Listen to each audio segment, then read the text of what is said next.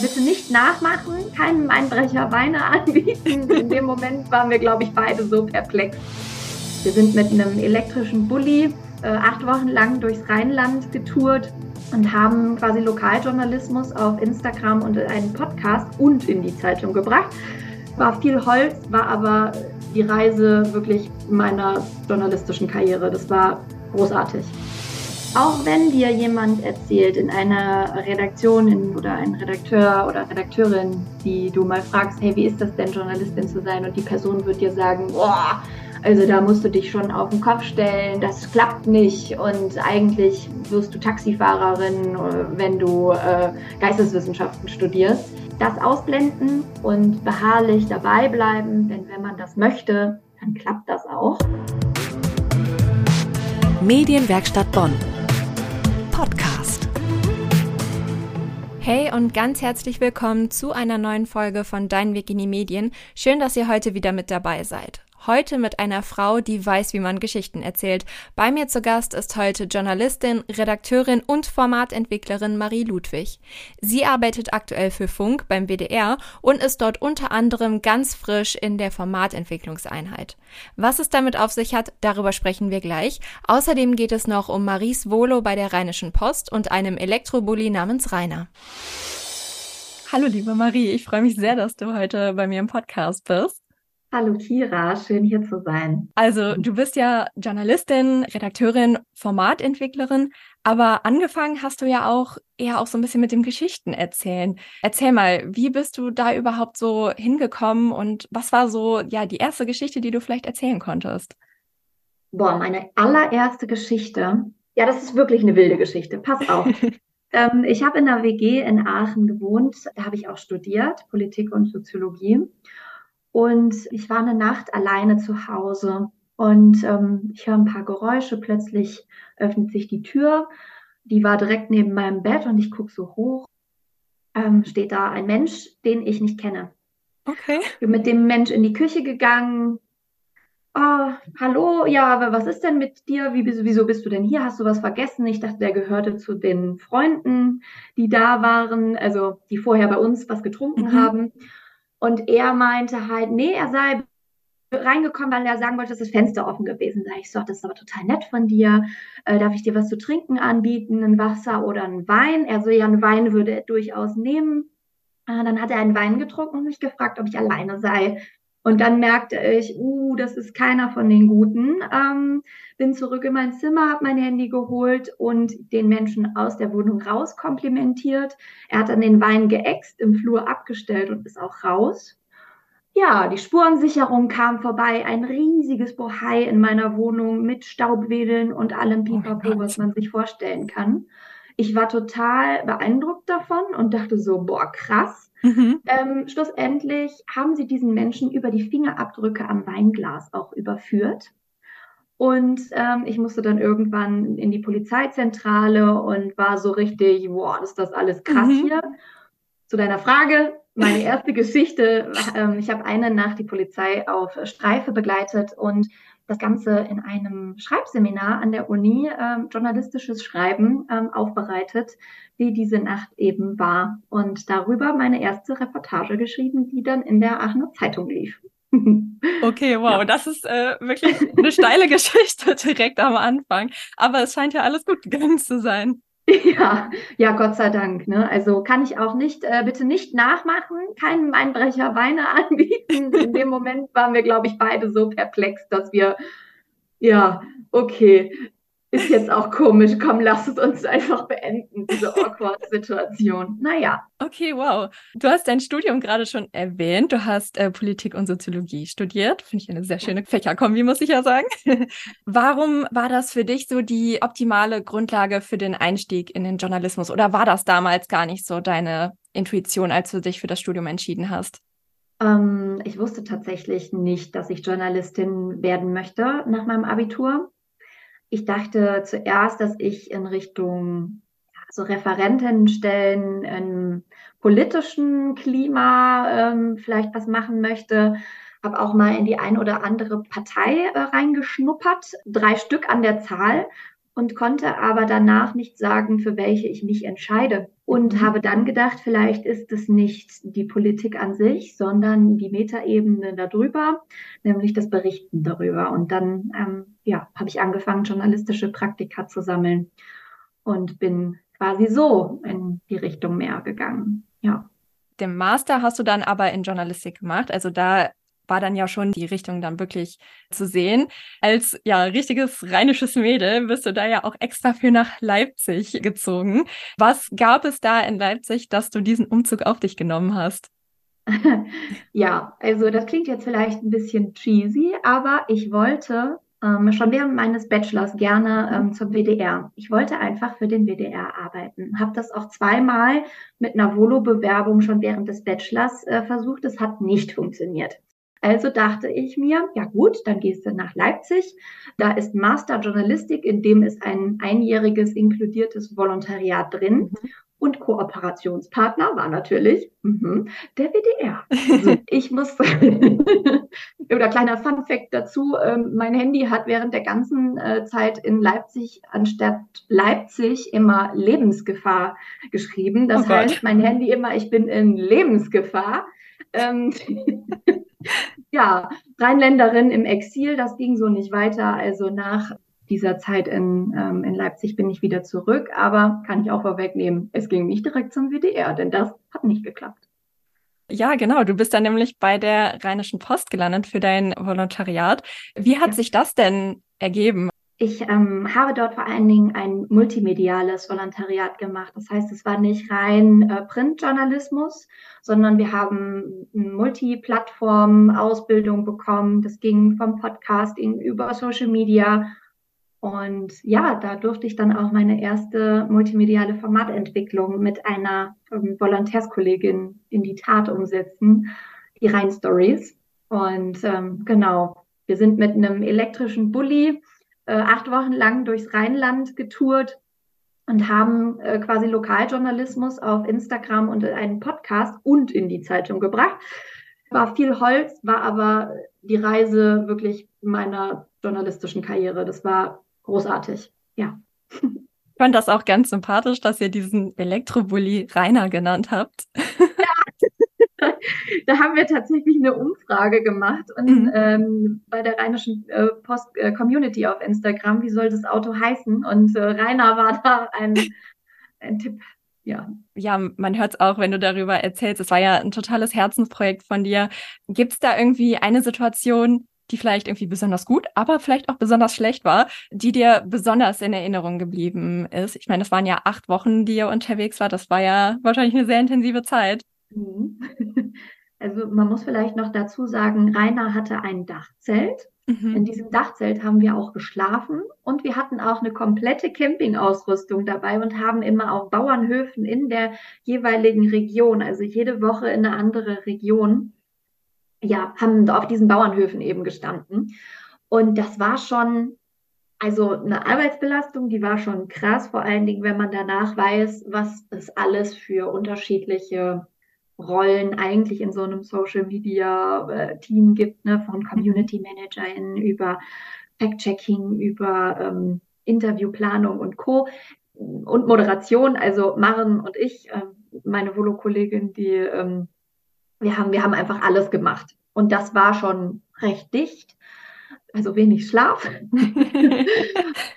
und du hast auch nach besonders positiven ähm, Ereignissen gefragt und da muss ich muss ich sagen, das waren eindeutig die Geschichten, die wir dafür rausgesucht mhm. haben. Also wir haben wahnsinnig viel Zeit in die Vorbereitung und Recherche gelegt. Wir hatten jeden Tag unter ein Motto gesetzt und wir waren wirklich ja, also montags waren wir immer auf Tour irgendwo und haben die Region aus unterschiedlichen Perspektiven kennengelernt. Wir haben eine Ballontour gemacht. Wow. Wir haben einen Roadtrip äh, äh, gemacht. Wir, ja, also es war irgendwie echt sehr, sehr abwechslungsreich. Wir waren beim Dackelverein in Geldern unterwegs, ähm, bei Menschen, die ein Mini-Festival aufgezogen haben. Also wirklich bunt und wunderschön. Also hat einfach mir diese äh, Region noch mal viel, viel näher gebracht und auch diese Menschen, die wir dort getroffen haben, die wussten irgendwie, das ist was Besonderes und Teil davon zu sein. Also wir haben auch ganz viel Liebe zurückbekommen. Heißt jetzt mhm. nicht, dass wir quasi äh, unkritische Berichterstattung da äh, gemacht haben. Das ist vielleicht auch nochmal wichtig zu sagen. Urlaub war es definitiv mhm. nicht und wir haben auch nicht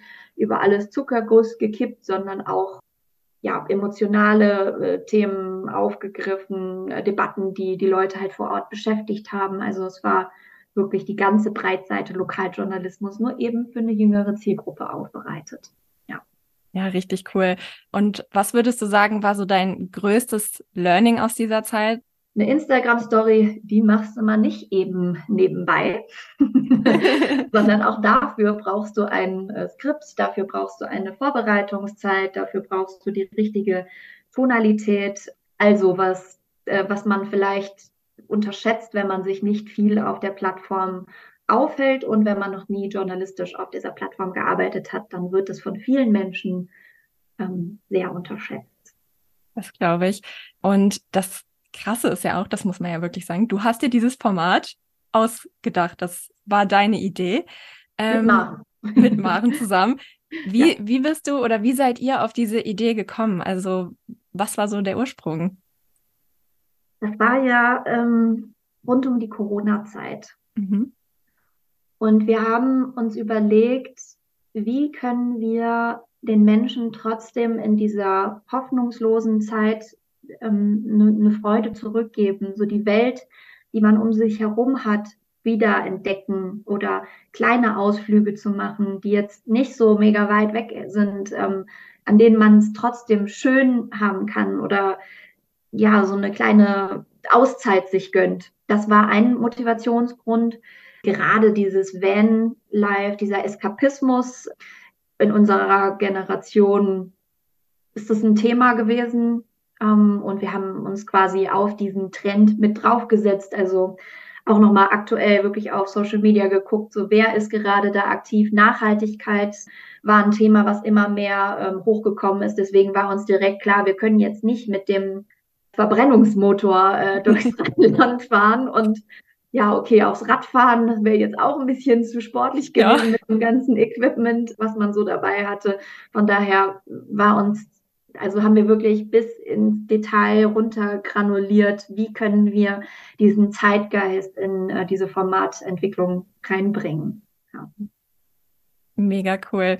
Und es war dann ja sicherlich auch ein ausschlaggebender Punkt, dass dann nach deinem Volo endlich dein Traum in Erfüllung gegangen ist und du dann endlich beim WDR anfangen konntest. Da hast du ja bis vor kurzem für zweieinhalb Jahre die Funkredaktion Glanz und Natur geleitet. Ähm, für die, die das nicht kennen, da geht es ja um vermeintliche, also wirklich in Anführungszeichen, äh, Tabuthemen, die er dann ja offen und verständlich auf Social Media erklärt, beziehungsweise auf Instagram erklärt und das ja versucht, ja, der Zielgruppe einfach so ein bisschen näher zu bringen. Ja, ich finde es erstmal total krass, dass du dann von der Volontärin direkt zur Chefredakteurin da aufgestiegen bist. Wie, ja, wie war das für dich?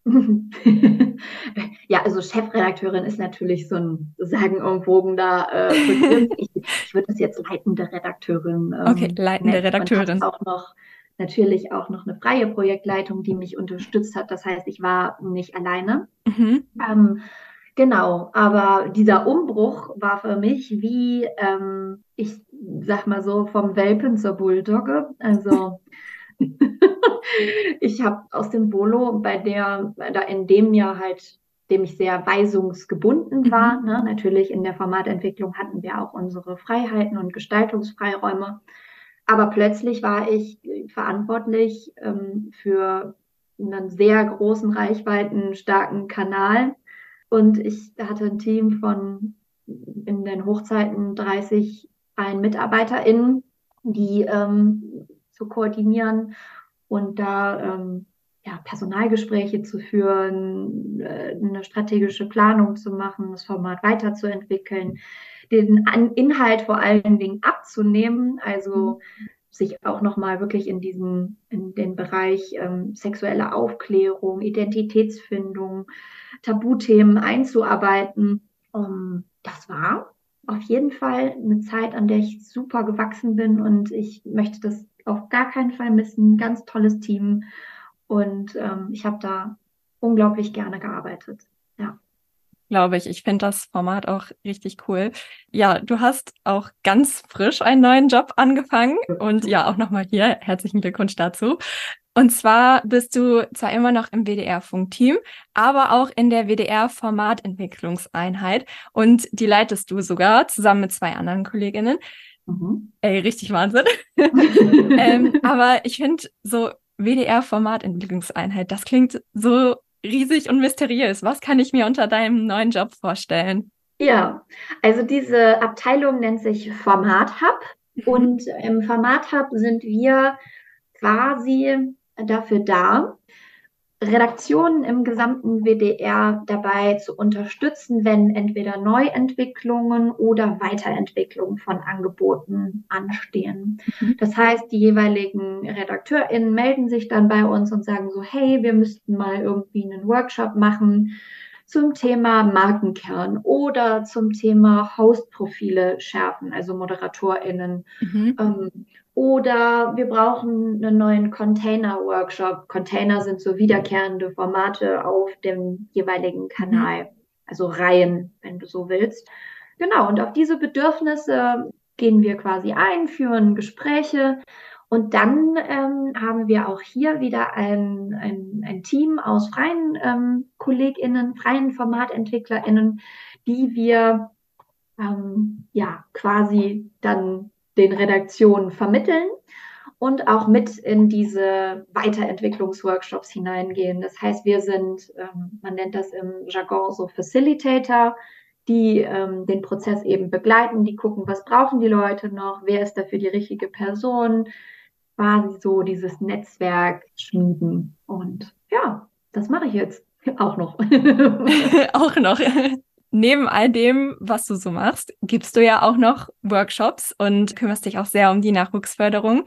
Ja, ein Workshop findet sogar bei uns statt, bei uns in der Medienwerkstatt Bonn, und zwar am 16. September. Storytelling auf Social Media. Und da freue ich mich besonders drauf, weil du nämlich auch zu uns nach Bonn kommst und wir uns dann auch endlich mal in Person kennenlernen. Und ja, vielleicht ohne zu viel vorwegzunehmen, was ist so die Kernessenz beim Storytelling zum Beispiel auf Instagram? Also wir werden uns in dem Workshop auf jeden Fall anschauen, was für Darstellungsformen es auf Instagram gibt. Und damit meine ich nicht nur Stories, Reels oder Feedposts, sondern wir gucken da noch etwas feiner drauf. Und in dem Workshop äh, lernen die Teilnehmenden dann auch, ähm, wie sie so eine Geschichte aufbauen. Das heißt, so ein, eine Erzähldramatik ähm, für Social Media Kern halt Instagram, wie man das so kuratiert. Mhm. Wir werden auch selber ins Schreiben kommen. Äh, dazu gibt es dann natürlich auch immer Feedback. Ja, und genau, das ist so der, das Wichtigste, denke ich, ähm, von dem Kurs, wie man es einfach schafft, spannende Geschichten zu erzählen auf Instagram. Sehr cool. Ich bin schon selber sehr gespannt, was uns an dem Tag alles erwartet. Ja, zum Abschluss dann jetzt noch. Hast du noch drei Tipps für NachwuchsjournalistInnen, die du jetzt noch unseren HörerInnen mit auf den Weg geben möchtest? Tipp 1 ist Beharrlichkeit. Auch wenn dir jemand erzählt in einer Redaktion in, oder ein Redakteur oder Redakteurin, die du mal fragst, hey, wie ist das denn, Journalistin zu sein? Und die Person wird dir sagen, oh, also da musst du dich schon auf den Kopf stellen, äh, das klappt nicht und eigentlich wirst du Taxifahrerin, äh, wenn du äh, Geisteswissenschaften studierst. Das ausblenden und beharrlich dabei bleiben, denn wenn man das möchte, dann klappt das auch so. das ist so mein, mein Tipp, sich so ein bisschen abzugrenzen davon und nicht aufgeben. Zwei, von vielen JournalistInnen wird gesagt, mach Praktika. Ich sage, ja, mach Praktika, aber mach Praktika wirklich nur da, wo du gerne hin möchtest. Mhm. Also es bringt dir nicht, in irgendeiner Redaktion zu sitzen, wo du gucken und nichts anfassen darfst. Nur weil sich das gut im Lebenslauf liest, würde ich niemals sagen, mach das, geh dahin, sondern guck wirklich so, was, was, was, was brennst du, was konsumierst du wirklich gerne selbst? Und äh, vielleicht, wo bietet sich auch die Möglichkeit im Anschluss auf freier Basis eben mitzuarbeiten, also sowas wirklich auch in der, in der Heimatredaktion irgendwie mal zu gucken, was, was gibt es da. Und Tipp drei viele Menschen sagen, dass du als Journalistin eine Nische brauchst. Ich glaube vor allen Dingen, dass es wichtig ist, dass wir uns eine Darstellungsform raussuchen, für die wir uns entscheiden als Journalistin. Also ob das jetzt Print, Instagram, also digitales Storytelling, Webproduktion, Mediathek, also so Doku, ähm, lange Reportagen und Co. ist, dass man sich für eine dieser Darstellungsformen wirklich entscheidet und dann sich mal zu Hause hinsetzt und das ganz feingliedrig aufdröselt. Also wenn wir jetzt einen Zeitungsartikel vor uns haben, dass man dann wirklich mal unterstreicht, so hey, was für Stilmittel sind da drin? Warum ist der Text so aufgebaut? Welche Hacks sind da drin? Und das dann ja sozusagen für sich nochmal ja aufzuschlüsseln und daraus dann eigene Takeaways zu generieren. So, das sind so meine, meine drei Best-of-Tipps. Ja, super. Ich finde deine Tipps richtig gut. Vielen lieben Dank, dass du dir heute die Zeit genommen hast und ich hatte sehr viel Spaß bei unserem Gespräch. Danke, Kira. Ich freue mich auf September. Ja, ich mich auch. Wie man gute Geschichten auf Social Media erzählt, lernt ihr von Marie Ludwig am 16. September in unserem Workshop Storytelling auf Social Media. Alle Infos und die Anmeldungen findet ihr wie immer natürlich in den Shownotes verlinkt. Wenn ihr jetzt noch Fragen an mich oder an Marie habt, dann schreibt mir gerne unter Dein Weg in die Medien. Ich verabschiede mich, vielen Dank fürs Zuhören und bis zum nächsten Mal. Medienwerkstatt Bonn